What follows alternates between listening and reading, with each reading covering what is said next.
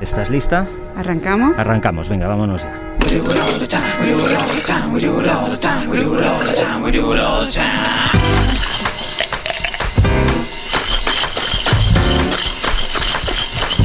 La coctelera. Música son de rocks. Bueno, lo que no estaba previsto es que fuéramos a utilizar esta sintonía, tú y yo, pero bueno, es lo que, es lo que nos toca. Vamos a ubicarnos brevemente, Nuria. Estamos en Jaca, en el claustro de la catedral, en el Museo Diocesano, Diocesano correcto. de, de la Catedral de Jaca. Una edición muy especial de la Coctelera Podcast. Les habíamos adelantado que teníamos sorpresas este verano y esta es una de ellas. Y esta es una de ellas. Vamos a tener que hacer algo, estoy refiriéndome ahora al público que no está aquí, al público invisible, pero vamos a hacer una breve explicación al público que nos acompaña presencialmente en este maravilloso claustro de la Catedral de Jaca. Evidentemente este es un, podcast magazine que ya se difunde habitualmente durante todo el año y que nosotros eh, ahora francamente estamos fuera de temporada, no íbamos a hacer ninguno, pero pensamos ya que como productora tenemos este encargo tan increíble del Huesca 858, que ahora contaremos y vamos a hablar detenidamente de qué va, vamos a hacer un podcast para presentar al otro, creo que va a ser lo, más adecuado. Entonces, para el público aquí presente, hoy escucharán de diferentes representantes de la Diputación de Huesca, del Festival de Camino de Santiago. Mañana también entrevistaremos a Jordi Sabay y todo esto estará editado y producido y saldrá en el podcast La Coctelera en unos días, así que lo podrán escuchar también a demanda. Quería decir, Nuria, que sinceramente en este programa falta una cosa que no vamos a tener hoy, que este programa se llama La Coctelera Podcast, este es el nombre que dio también nombre a nuestra productora hace un año y medio, y en La Coctelera Podcast siempre evidentemente nos acompaña un cóctel o algo así, pero bueno, luego podemos ir a por un pacharón o cualquier bebida, de forma individual. Eh, he de decir que estoy muy emocionado porque ciertamente yo tengo una vinculación de hace muchos años con, con Jaca, porque aunque parezca un poco más joven, yo soy esa clase de hombre que hizo la mili y fue aquí, en la Escuela de Oficiales de Jaca, que me lo pasé estupendamente de decirte. Mira, me lo pasé tan bien que cuando nos licenciaron a todos, con honores, que me dieron un diploma y todo, como tenía pagado el piso porque estaba en una guardilla fantástica aquí en Avenida de Francia, carretera de Francia, decidí quedarme un mes más y me traje amigas y amigos, o quizás es porque soy catalán y digo, bueno, ya que está pagado me quedo. y Nuria, creo que tú también, de alguna forma, voy a buscarlo, creo que también tienes una cierta vinculación Así con es, esta... con Huesca.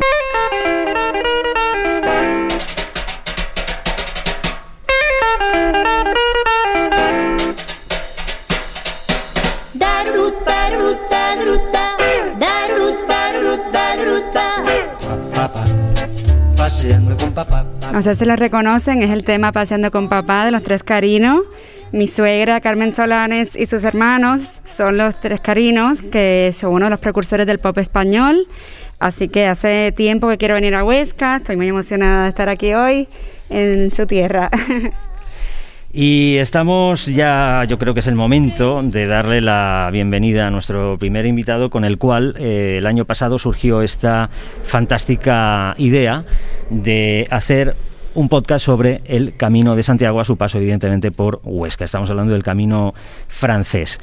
Eh, evidentemente esa persona tiene nombre y apellido y es Luis Calvo. Eh, si quieres sentarte con nosotros y acompañarnos, mientras, por cierto, de decirte que te he robado algunas cosas tuyas. Anoche estuvimos ya probando y haciendo unas grabaciones de campo.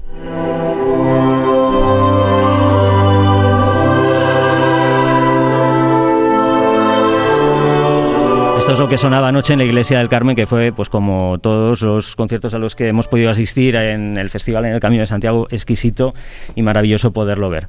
Luis, eh, parte de mi vinculación emocional con, con Huesca, ya no solo con Jaca, es porque tú fuiste el creador también de Pirineo Sur que fue allí donde yo hace muchos años empecé a venir con la radio que, que, dirigía y hacer aquellos directos infinitos de cuando se hacían directos todavía, ¿no? Esto ya ahora es otra cosa.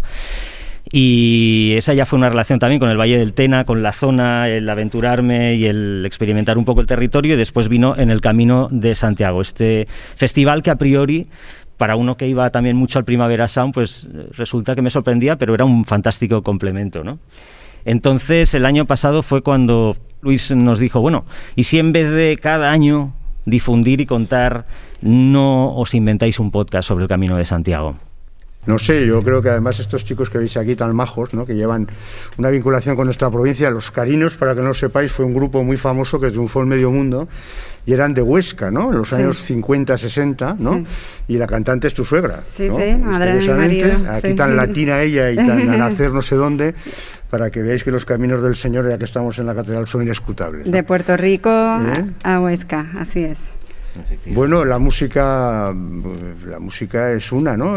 Siempre se ha dicho que hay música buena y música mala, ¿no? Es decir, la música antigua puede sorprender al que no se haya introducido, pero es una, una música que engancha también, ¿no? La música antigua es una música, como dice Jordi Sabal, que vais a ver esta noche y que mañana podréis entrevistar, que lo que son antiguas son las partituras, que la música no es antigua, la música es nueva cada vez que suena. Eh, es el único arte, como bien sabéis, la pintura se pinta y ahí está, y alguien la ve, pero la música hay unas partituras, primero hay una creación, hay alguien que la escucha, pero siempre hay un intermediario. La pintura se puede ver sin intermediario, la música no. Por tanto, según Jordi, la música es siempre nueva.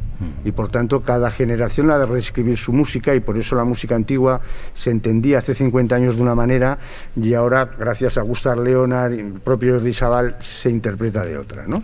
Y seguramente los que vendrán después la escucharán de otra manera distinta.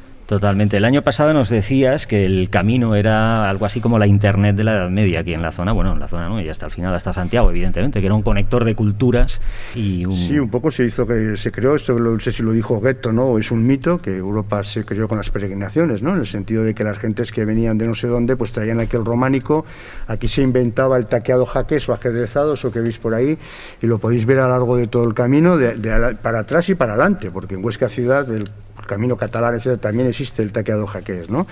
Por tanto, era la ruta por la cual la gente iba pasando, iba tomando influencias y iba dejando, ¿no? eh, una vía fundamental de, creación de Europa, de la Europa conocida en ese momento. ¿Qué, papel ocupa la música en el camino de Santiago aquí? La música, eh, la música en general es eh, una de las artes eh, más populares, ¿no? Eh, hay cosas que se interpretan en las iglesias ahora, como los Carmina Burana, que no dejaban de ser más que canciones de taberna, ¿no? De taberna. Eh, pero como la mayoría no sabe latín, no saben lo que dicen, pues está muy bien, ¿no? La música es lo que ha conectado y sigue conectando a las gentes desde todo su proceso vital, desde cuando les cantan una nana hasta cuando los entierran, ¿no? Pasando por todo tipo de ceremonias, fiestas y demás, ¿no? La música eh, es inseparable del ser humano ¿no? y, de su, y, y de su, y de su caminar por la vida. Ya tenemos una abejita en el micro haciendo música también. Sí, Me gusta el plástico. Y Huesca 858, son el número de kilómetros. Wow. ¿Se ha metido dentro? No. bueno, ¿ves? esto es grabación de campo. El campo totalmente, estamos entre las plantas y, la- y las abejas. Huesca 858 es el número de kilómetros hasta Santiago. El año que viene será año jacobeo, será también el 30 aniversario del Festival Camino de Santiago y este podcast comprenderá 12 tramos de este camino que pasa por, por Huesca, eh, 12 episodios, kilómetro cero, ¿no?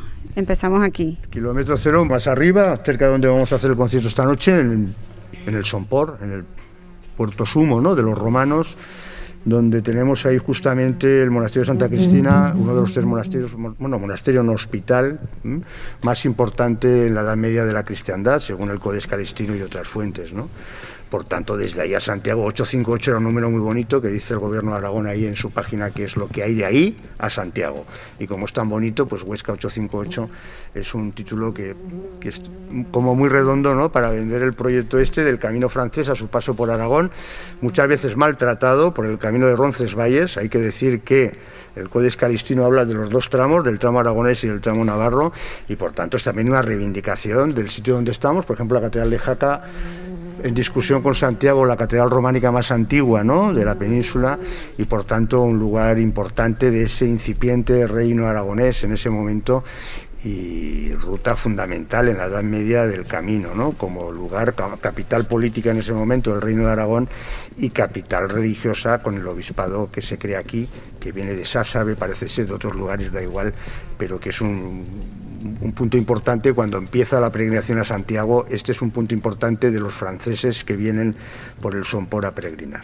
Exactamente, Huesca 858, en el camino sonoro, en el camino, on the road, ahí hay ese, comen- ese componente Kerouac. Eh, y lo nombro porque en uno de los libros de On the road, precisamente, en uno de los, de los pasajes, dice: Al final del camino encontraré mi perla. Y realmente no estábamos buscando el Edén porque la experiencia y la recompensa estaba justamente en el camino, que es lo que yo creo nos vamos a encontrar.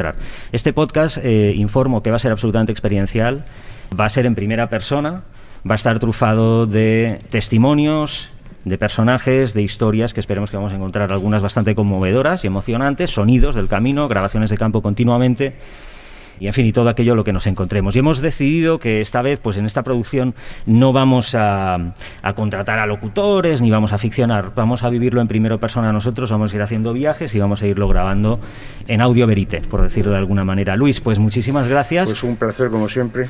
Sí, Gracias, Luis. Nos vamos a ver Un mucho día. a partir de ahora también. Gracias.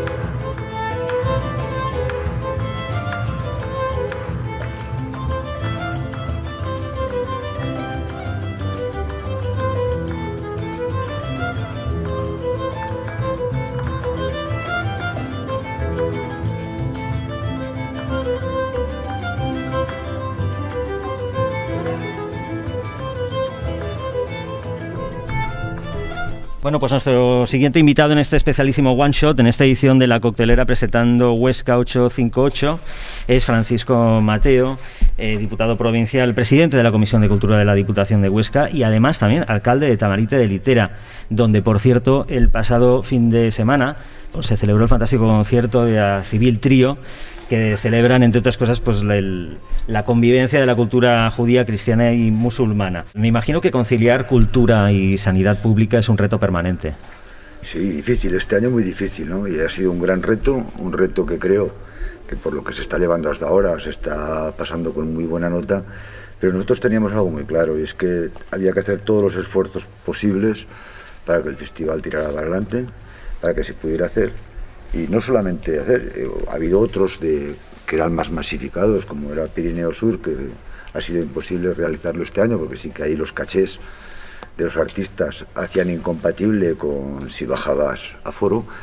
Pero bueno, también nos inventamos el, otro festival Sonna, que van a ser a 31 localidades, con un formato también totalmente eh, de campo, de, de- en algunos también hay uno en una catedral, en la catedral de Roda también se va a hacer un concierto, pero el resto son en ermitas o en parajes, respetando desde luego lo que es la, el tiempo que estamos y el- cumpliendo todas las normas sanitarias. Pues una manera de, de preservar, desde luego, la llama de la cultura en la región y más allá, ¿no? Sí, eh, sin ninguna duda para nosotros, te digo, era muy importante. Primero ofrecer algo cultural y, y dar esa, esa posibilidad que, que las personas pudieran venir a que- porque tienen ese todavía ese interés por muchísimo interés por poder salir y poder respetarlo y luego pensando también en bueno un esfuerzo por los artistas que desde luego también se lo merecen y lo están pasando muy mal. Es uno de los colectivos que más tocados va a salir de esta crisis y por eso ese esfuerzo y ahí tengo que decir pues la gran colaboración de todo el mundo desde el obispado con las ermitas y las catedrales con los conciertos y de los ayuntamientos ahora y del equipo de, que ha trabajado para proceder a esto. Desde luego, este año han tenido que hacer un esfuerzo doble.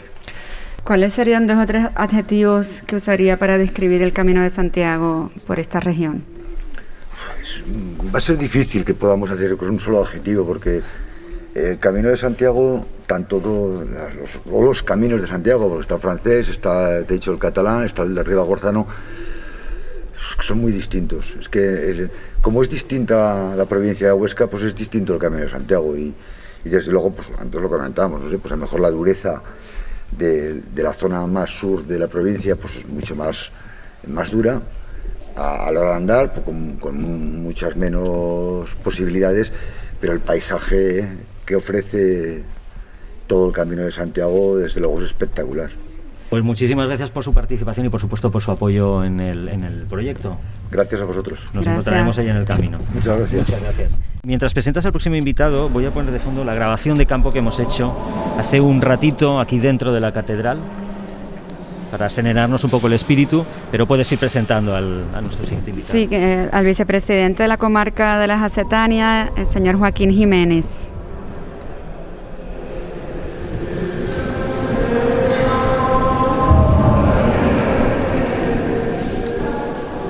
Estamos fascinados últimamente con lo de los sonidos de campo y las grabaciones, ¿no? Se nota que estamos probando cosas para, para el Camino de Santiago. Don Joaquín Jiménez, bienvenido, muchísimas gracias. Eh, ¿Qué significado tiene el camino para usted? Pues para mí el Camino de Santiago tiene muchos significados. De hecho, soy, aunque estoy muy vinculado, que como no decir a Jaca, pues porque como me decías muy recientemente, has estado en la, en la, la escuela militar y yo he tenido un piso en la calle San Marcos. Y no nos hablamos de las hamburguesas que te comerías en casa Hombre. Esteban o de los menús de la Masía, que también son importantes eh, hablando del. Camino de Santiago. ¿no? Tanto, sí. Pero bueno, la vinculación del Camino de Santiago para mí es importantísima. Los vínculos que tiene el camino son tan grandes y tan espirituales en sí y tan comunes, patrimoniales, culturales y económicos. Y de hecho, pues todas las instituciones que están representando en este nivel, por ejemplo, Aragón, España y Comarca de la Jacetania y ayuntamientos, pues compartimos la misma unidad de simbolizarnos y trabajar en el Camino de Santiago, que buena falta hace en estos momentos, e incluso también asociaciones, que también son importantísimas. Evidentemente sí, porque además, obviamente, eh, eh, yo creo que la comarca La Jacetania es el escenario protagónico de, de- de este podcast, sin lugar a duda, ¿no? Sí, sí, sin ninguna duda, pues sabemos que el camino que de- nace desde el Sompor y termina en un Duer de Lerda, poco más adelante, pocos kilómetros más, pues pasa en parte por Jacetania y parte por Alta Zaragoza, pero en sí partida de Aragón, hablemos claro, ¿no? Y ahí estamos, pues que como aquel que dice, pues es como aquel que dice en estos momentos que se habla un poco de la España vacía, de, de la despoblación rural, pues los sentimientos que tiene el camino, aquí hablamos en Jaca, que estamos en Jaca, que es cabecera de comarca, es una ciudad importantísima, pero el resto de localidades nos es muy importantísimo de cara al camino de Santiago, pues promocionarnos, estar ahí y, y es importantísimo en comarca de la Jacetania el camino de Santiago en estos momentos, lo cual hay trabajo aquí. Si os dijera que soy de una localidad, de la localidad de Arres, una localidad pequeñita, que pasamos de 10 habitantes y en estos momentos estamos 40 y algo, en estos momentos estaremos por los ciento y pico, ¿no? Pero viviendo en el invierno estamos 40, eso, y es una localidad pequeña y algunas veces lo simbolizo yo un poco y dentro de una localidad pequeña, pues antes existía mucho el nombre de, de Santiago y había hasta cinco personas que se llamaban Santiago hasta hace poco que ya van falleciendo y, y poco a poco, ¿no? Algún sentimiento y alguna cosa tenía relacionado con el camino, ¿no? Y ya que se avecina un año jacobeo, muy presente, muy recién, esperemos que todo esto, esto que estamos, el tema gravísimo con el COVID y tal, ya pasando, y que venga un año esperanzador y abrir las puertas al mundo, como las tenemos.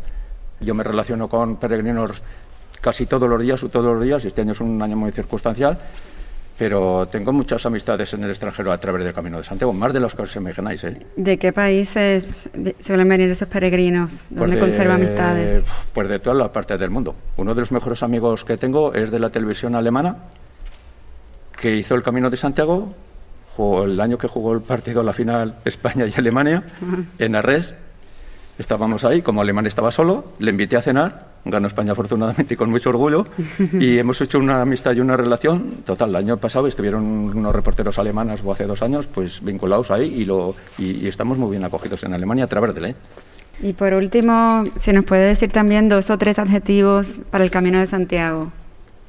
Para mí es una cosa importantísima dentro de nuestra comarca. Simboliza muchas, eh, muchos sentimientos culturales a nivel mundial que buena falta hacen a día de hoy en el mundo. Y como dice, se comparten muchas culturas, que también a veces es bueno discutirlas entre unos y otros, ¿no? Porque en un mundo global yo veo que la relación que tienen en mi pueblo la puesta al sol los peregrinos y compartes eh, un- desde lo que los hospitaleros voluntarios les comentan, desde la puesta al sol que se, se como que se esconde a nivel de tres provincias, de la Alta Zaragoza, Navarra, Aragón y de tal, y, y se, se quedan simbolizados con, un- con una cosa de ganas de volver, y vuelven, y vuelven. O sea que el Camino de Santiago no solo cuando pasa el peregrino, sino si el Camino de Santiago está eh, donde hay trabajo, hay trabajo pues para hacer un camino un poco mejor en condiciones de lo que está, pues es un turismo que nos puede volver un turismo de más calidad incluso, que es importantísimo, Seguro que porque sí. tenemos que trabajar en el camino. Muchísimas gracias, claro que Sí. sí. Muchas gracias, Joaquín Jiménez. Nuria, estamos ya en los minutos finales. Nos quedan dos personas eh, para hablar con ellas. Sí, próximamente tenemos al concejal de Cultura, Javier Asín. ¿Quién te iba a decir a ti, Alex, que acabarías entrevistando al concejal de Cultura Sí, en Jaca? haciendo algo, algo importante, además, por ahí por los ¿Quién me iba a decir a mí que iba a ser concejal de cultura? ¿Cómo diseñar una política cultural que apueste por poner en valor el, el camino en pleno siglo XXI? Bueno, aquí el camino es, eh, es algo auténtico, lo vivimos, no es un bote de miel de China al que le cambiamos la etiqueta y ponemos Camino de Santiago. Entonces es algo que, que vivimos prácticamente. Eh, por lo tanto, hay, muchos aspectos de la cultura relevantes, desde la literatura, la abundante literatura que hay, la música, que, de la cual en el festival hemos hablado muchísimas veces, el entorno que tenemos, el entorno arquitectónico, el, el entorno natural, so- sobran los motivos. Pero además nosotros yo creo que lo enriquecemos con estas eh, propuestas de distinto tipo, eh, a través de, como habéis señalado, de la programación, pues hay danza, hay música, hay teatro, teatro de calle, mercados, que enriquecen todavía más este, este mundo que ya supone en sí mismo el camino. Y además de concejal, eres docente, por eso decías que quizá nunca te hubieras imaginado. ¿Cómo, ¿Cómo educar a las nuevas generaciones por descubrir y preservar el camino? Bueno, pues mira, esto que estáis haciendo vosotros en este momento quizá forme parte de, de la educación. Yo tengo un hijo que siempre está escuchando podcast y seguramente ahora estará encantado de decir, mira, mi padre ha estado grabando un podcast. Entonces, estos formatos nuevos que hay eh, son muy importantes para esta labor pedagógica del camino. Y, como decía eh, mi compañera de la comarca, eh, no es por hacer la pelota, pero el trabajo que ha hecho el Festival Internacional del Camino de Santiago, que hace 30 años eh, yo a veces decía, pero estos locos con este tipo de música, ¿qué se creen que van a hacer? Y ahora están llenando absolutamente todos los aforos, todas las iglesias, porque han sabido crear eh, público, han, han educado en estos campos y, y aprovechando esta educación eh, de- por, por sí mismo se amplía el conocimiento del, del camino y de todo su valor cultural. Sí, que no, no tienen que ser religiosos o espirituales No. necesariamente. Hay muchísimos aspectos, puede ser deportivo, espiritual, religioso. Eh, yo pienso, por decir algo, que el camino está claramente en ese entorno natural, que es un camino físico que, que transcurre entre los campos, pero sobre todo es un camino interior, el que, el que tienes que aprovechar a hacer eh, cuando estás haciendo el camino con los pies. Efectivamente, Uno- una de las cosas que hemos hablado a la hora de diseñar esta producción, que nos va a llevar varios meses, es que es obvio decir que vivimos tiempos muy complicados, eh, de gran incertidumbre, y que probablemente la gente necesita respuestas, eh, sanación, etc, etc. Quizás el camino es una manera de encontrarte, como dice usted, a, a sí mismo, o bueno, o tener tu propia experiencia, no necesariamente religiosa, de muchos tipos. Y quizá este tramo del camino que ha invitado durante mucho tiempo a la paz, in- incluso a la soledad, podríamos decir, puede enriquecer más este aspecto que ahora, quizá en este momento que nos está tocando vivir, vivir histórico, sea todavía más relevante. Ya has mencionado varios, ha- has hablado de lo auténtico que es el camino por esta región. ¿Otros adjetivos que le darías? Bueno, es, es muy plural también. ¿eh? Eh, Habéis hablado de qué nacionalidades de qué vienen, pues de muchísimas nacionalidades. Pero ¿de qué tipo son los peregrinos? Pues de todo tipo. El otro día fuimos a saludar a los primeros peregrinos, peregrinas que llegaron, eran dos chicas alemanas, estudiantes de secundaria prácticamente. Al día siguiente hay un griego, filósofo, escritor. Entonces esa variedad enriquece en sí mismo el camino y por lo tanto los, los resultados que se van a dar van a ser muy distintos. Bueno, está claro que este es uno de los ejes magnéticos del camino a su paso por estas zonas, así que es evidente que yo creo que nos vamos a volver a encontrar próximamente y podremos hablar con, con tranquilidad también en otras, en otras estaturas, de otro- otros temas. No Muchísimas hace falta volver a hacer la mili para volver a Jaca. No, no hace falta, no hace falta. Ya, ya había vuelto, no, no. Muchas gracias. Muchísimas gracias, A Javier. vosotros. Bueno, pues vamos ahora ya a casi ya al final al final de esta edición especial de la Coctelera Podcast para presentar Huesca 858 a hablar Javier Cazapo, que es el presidente de la Asociación de Amigos del Camino de Santiago de Jaca. Y ese tenemos muchas ganas también de hablar con Javier, porque Javier eh, va a ser también uno de nuestros mentores, de alguna manera, uno de, uno de nuestros guías. Nos va, nos va a aportar un poco de luz eh, a lo largo de Definitivamente. estos meses, así es. Javier, el Camino de Santiago es una experiencia individual o colectiva, compartida. Hay muchas maneras de vivir el camino, ¿verdad? Hay muchísimas maneras de vivir el camino. Hay personas que se lo toman a nivel religioso, que lógicamente el nivel religioso es el primer nivel, ¿no? El, el primer nivel que tuvo el Camino de Santiago en tiempos ante- antiguos, ¿no? Y luego todo eso ha ido poco a poco el camino, el camino de Santiago se ha ido, se ha ido elaborando, se ha ido y se ha ido evolucionando hacia otro tipo de, de retos, ¿no? Como puede ser deportivo, espiritual o simplemente de soledad. Algunos se van a preguntar, nosotros nos hemos hecho esa pregunta obviamente, ¿qué vamos a contar a estas alturas? Porque hay, hay varios públicos, que esto no lo hemos comentado, pero un público son los mismos peregrinos que ya han estado. Y los que ya han estado aquí, nos decimos, Nuria y yo nos hemos preguntado, a ver, ¿qué les vamos a contar que no sepan ya? Pero me parece que tú eres una de esas personas que, que a lo mejor dice que se puede volver de mil maneras distintas y que siempre hay algo nuevo, ¿no? Hombre, aquí este, este camino de Santiago que tenemos, el camino Santiago francés por Aragón, la verdad es que nunca lo acabas de conocer. Tiene multitud de rincones. Ya no solamente es el propio camino de Santiago, sino el territorio que está a todo a su alrededor. ¿no? Tenemos, por ejemplo, allí la- el monasterio de, de Siresa, ¿no? por ejemplo, muy cerquita del camino, que también en, en- en- en tiempo antiguo pues también pasaba otro camino de Santiago por ahí, otro ramal. Tenemos San Adrián de Sasabe, en fin, tenemos toda una serie de patrimonio por descubrir que no necesariamente está al paso y al pie del camino de Santiago. Entonces, la verdad es que el peregrino que quiere volver siempre va a tener multitud de cosas culturales y naturales para ver y disfrutar. Y hablabas de públicos, Alex. Eh, este podcast queremos que llegue no solo a los peregrinos, sino a, los habitantes de la región, a gente que quizá no pueda viajar físicamente, pero pueda experimentar, pueda escuchar los sonidos del camino a través del podcast, escuchar de primera persona de la gente local, tanto de peregrinos como de... Queremos escuchar mucha eh, esa experiencia humana, ¿no? La gente detrás del camino, detrás de, de la provincia. Y hay tantos caminantes como hay caminos, ¿no? Sí, sí, porque cada persona, hay que, hay que, eh, está claro que cada persona somos una individualidad, ¿no?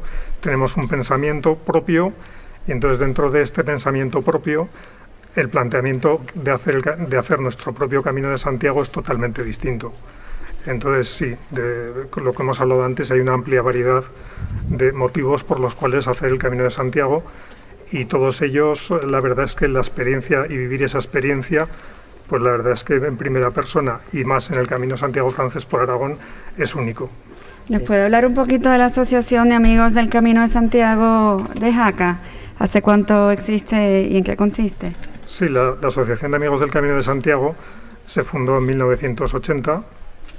Desde entonces, lo que, los, los principales motivos por los que la asociación existe son la defensa, la difusión y la revitalización del Camino de Santiago.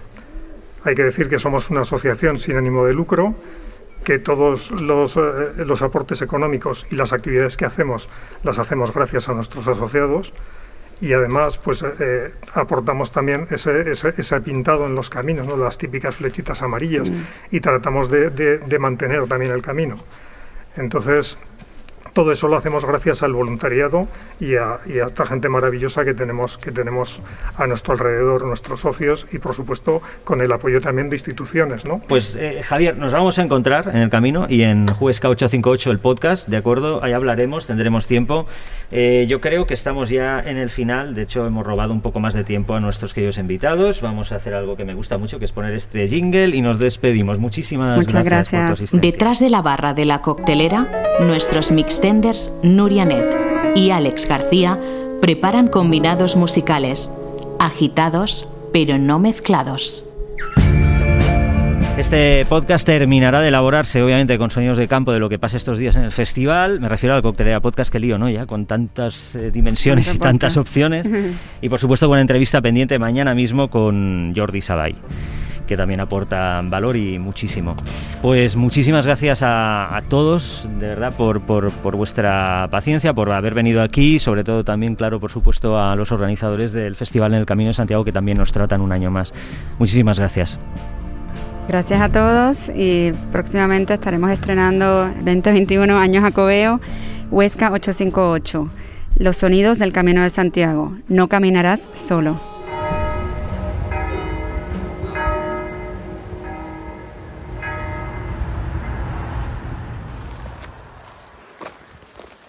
Este es el hospital. Ah, Estos son los restos, ¿eh? Esto de la derecha. aquí estuvo el Hospital de Santa Cristina de Sompor para reposo del caminante y curación del enfermo. Lo que estamos viendo es el Hospital de Santa Cristina de Sompor, los restos, evidentemente, que tuvo su origen a finales del siglo XI y que alcanzó su máxima expansión en el siglo XIII. Y se dice en el Código Scalistinus que fue uno de los tres hospitales más importantes del mundo en aquella época. El declive comenzó en el siglo XIV. Tú llegabas aquí, y esto se lo sabe muy bien Luis Calvo, eh, siempre tenías derecho como peregrino a, a tres o cuatro, no sé si era a dos o tres comidas, vaso de vino, etcétera, etcétera.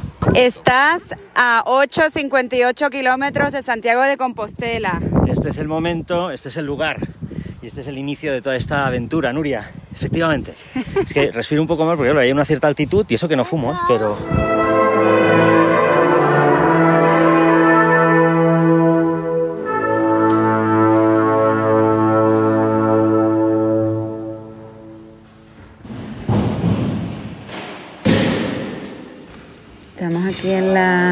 iglesia de Villanueva. Están preparando todo para el concierto de esta noche.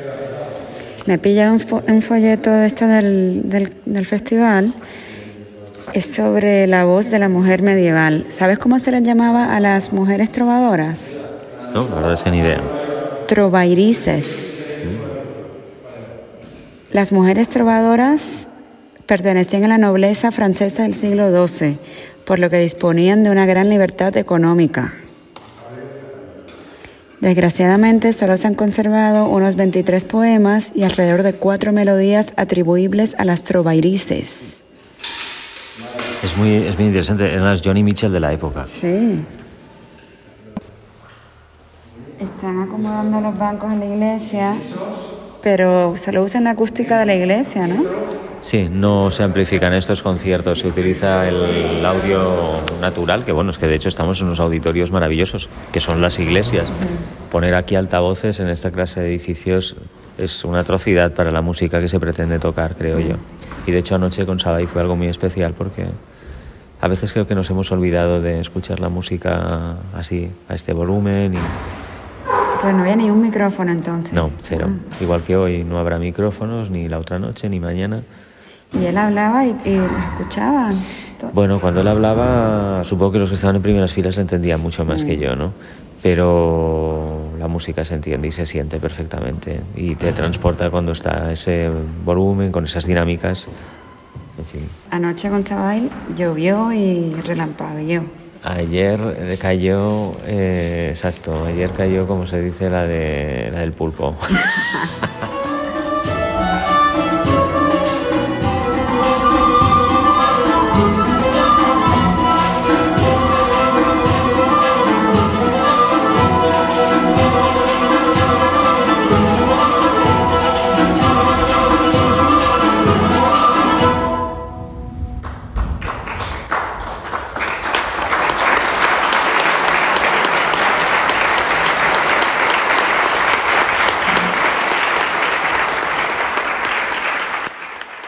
juzgar por lo que escuchamos anoche en, la- en las proximidades de la estación de Canfrán, es asombroso lo cerca que realmente estaban culturas que hoy nos parecen mm, lejanas o contrapuestas de alguna manera, ¿no?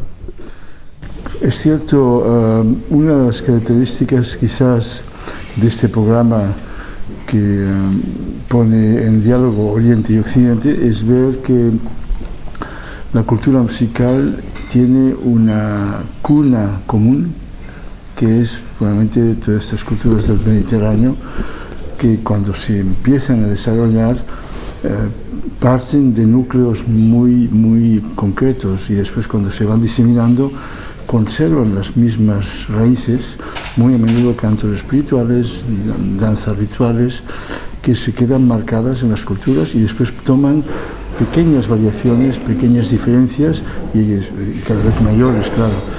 Y esto pienso que es una, una de las cosas más importantes de recordar, que la música tiene siempre esta forma de tomar el carácter de cada cultura, de plasmarla en un, en un lenguaje que la hace comprensible pero sin perder su propia ah, esencia. ¿no?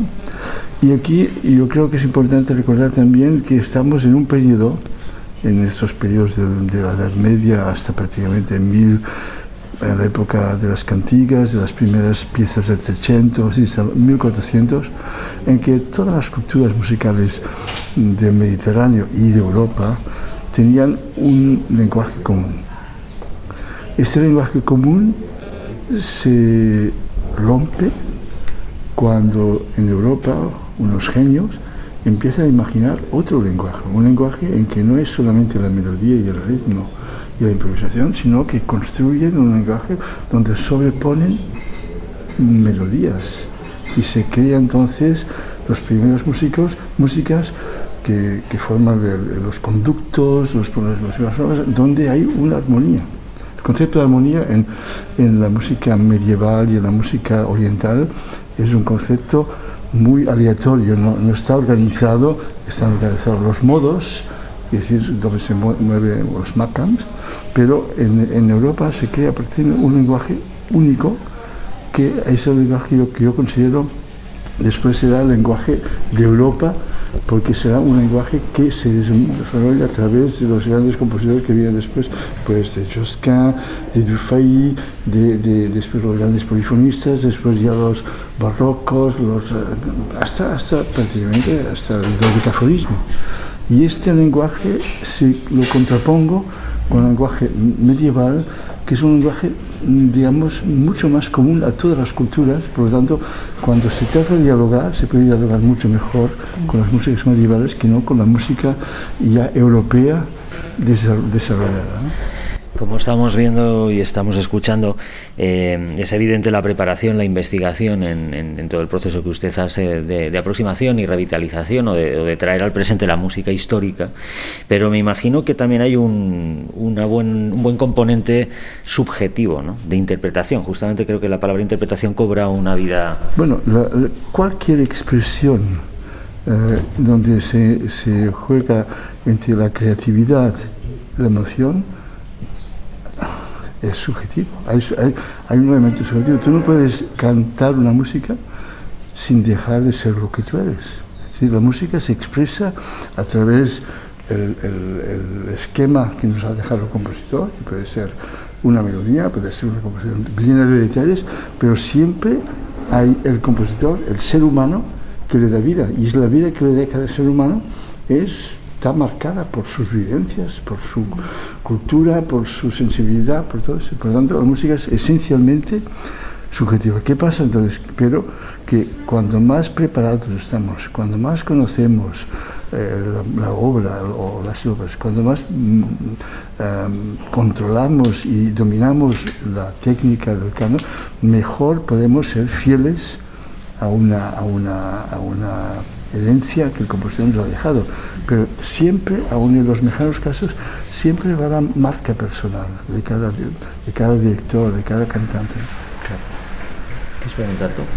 Bueno, ha dicho que muchas de las músicas de este repertorio, como la sefardí, por ejemplo, es música de supervivencia, ¿no? Estas son todas las cosas por las cuales me gusta muchísimo hacer estos programas de, de diálogo entre la gente, porque se pone en evidencia que eh, las músicas que quedaron, que se conservaron durante siglos, no fue una casualidad. No fue porque eh, las personas les gustaba solamente, sino porque estas músicas formaban parte, digamos, del soporte emocional que necesitaban estos pueblos para poder sobrevivir. Que sea un canto sefardí, que sea un canto de esclavos, que sea un canto eh, céltico de, de- los culturas que eh, muy a menudo estaban oprimidas, estaban eh, dominadas por un poder mucho más potente, estos cantos reflejaban esta necesidad de tener una, una de buscar una paz interior, de buscar unas raíces, de sentirse en contacto con el alma de su cultura. Y esto es lo que les da a estas, estas músicas también una fuerza increíble, les da una, una belleza y una expresión que la sientes enseguida. Es decir, yo, y es una cosa que la, he encontrado en tantas músicas diferentes, desde una canción espiritual como hicimos ayer, como el canto a la Virgen de Mariam Berg, que es un canto maravilloso ah, en árabe, pero eh, cristiano, maronita, o entre, entre una, una giga céltica irlandesa, o entre un canto bretón, o una canción catalana, o una canción vasca.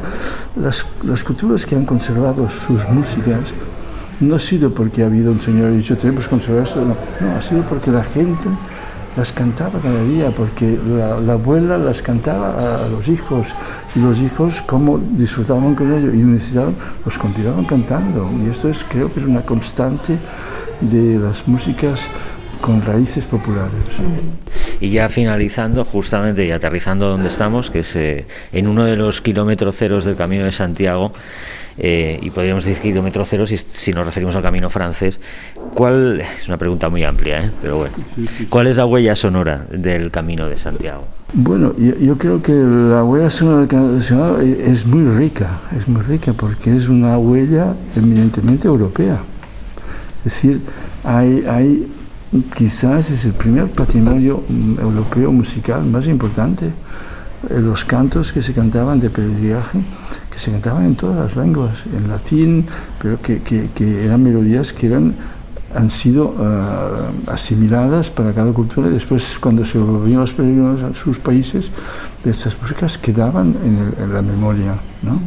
Y después yo pienso que todo lo que se está haciendo, naturalmente, de conciertos, permite que, que esta memoria musical quede también anclada en las personas que van a los conciertos y que yo, yo creo que es una labor fantástica la que estáis haciendo aquí. Bueno, pues muchísimas gracias, Jordi.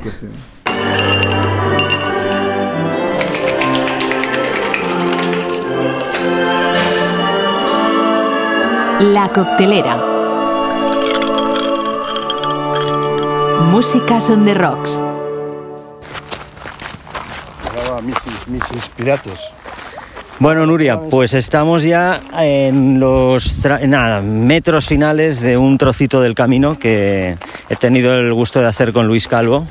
Bueno, mini trozo, porque hemos ido apenas a la mitad, ¿no? De Jaca Castielo de Jaca. Nos cercamos, llegado cerca, ¿eh? Ah. Hemos estaba a dos kilómetros, hemos hecho como ocho. Ocho de ida y ocho de vuelta. Que no está mal, no está mal para Hombre, ir con la pues, aquí. Jolines, 15, 16 Está mal. kilómetros, está bien. Alex no había andado tanto desde que, era, desde que hizo la mili aquí en Jaca. Desde entonces, bueno, entonces tampoco andaba mucho, creo. Más que ahora. Yo creo que no, porque tenía enchufe, me han dicho, entonces... Bueno, la próxima vez que estemos por aquí me parece que será para afrontar los capítulos finales de la primera temporada de Huesca 858. Así que nada. Luis, muchas gracias por estos días. Nos volveremos a ver ya grabando toda la. Cuando queráis, un placer La como siempre. ¿eh? Este bonito valle del Aragón. A ver, podéis venir en otra época del año que cambia el paisaje. Claro, queremos verlo en otoño, si es posible, tirando a invierno. Así es porque los árboles, las hojas, ¿eh? es también muy bonito, pero de otra manera, hay que conocerlo en distintas épocas. Aquí el río, Exactamente. Que a marcha rápida y te cansas menos, ¿sabes? Pepito, Pepito va que ya no puede más, va con la reserva. ¿eh?